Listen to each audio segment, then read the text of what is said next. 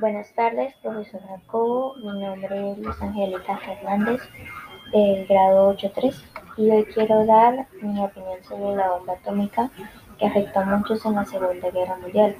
Pero antes de comenzar, debemos saber qué es una bomba nuclear y cuánto daño puede llegar a hacer.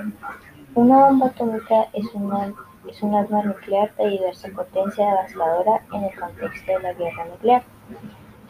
Una bomba de un megatón puede llegar a matar a todo ser vivo situado en 15 kilómetros a la redonda por su radiación.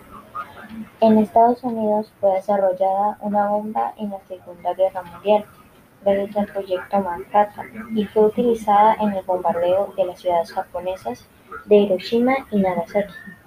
Hubo mucho daño, tanto que se estima que hacia finales de 1945 las bombas habían matado a 1.600.000, que diga, 166.000 personas en Hiroshima y 80.000 en Nagasaki.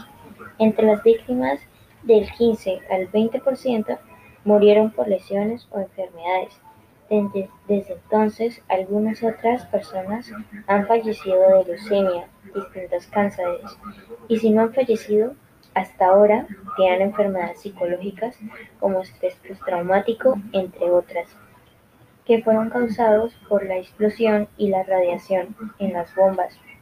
En ambas ciudades, la gran mayoría de las muertes fueron de civiles.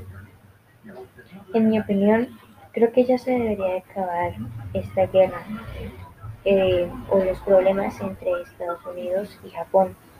Creo que esta guerra lo único que produjo fueron muertes y personas lesionadas, para la redundancia, como en Nagasaki.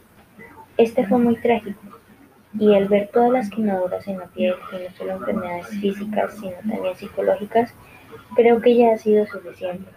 También pienso que toda la población de Hiroshima y Nagasaki estuvieron en riesgo de extinguirse.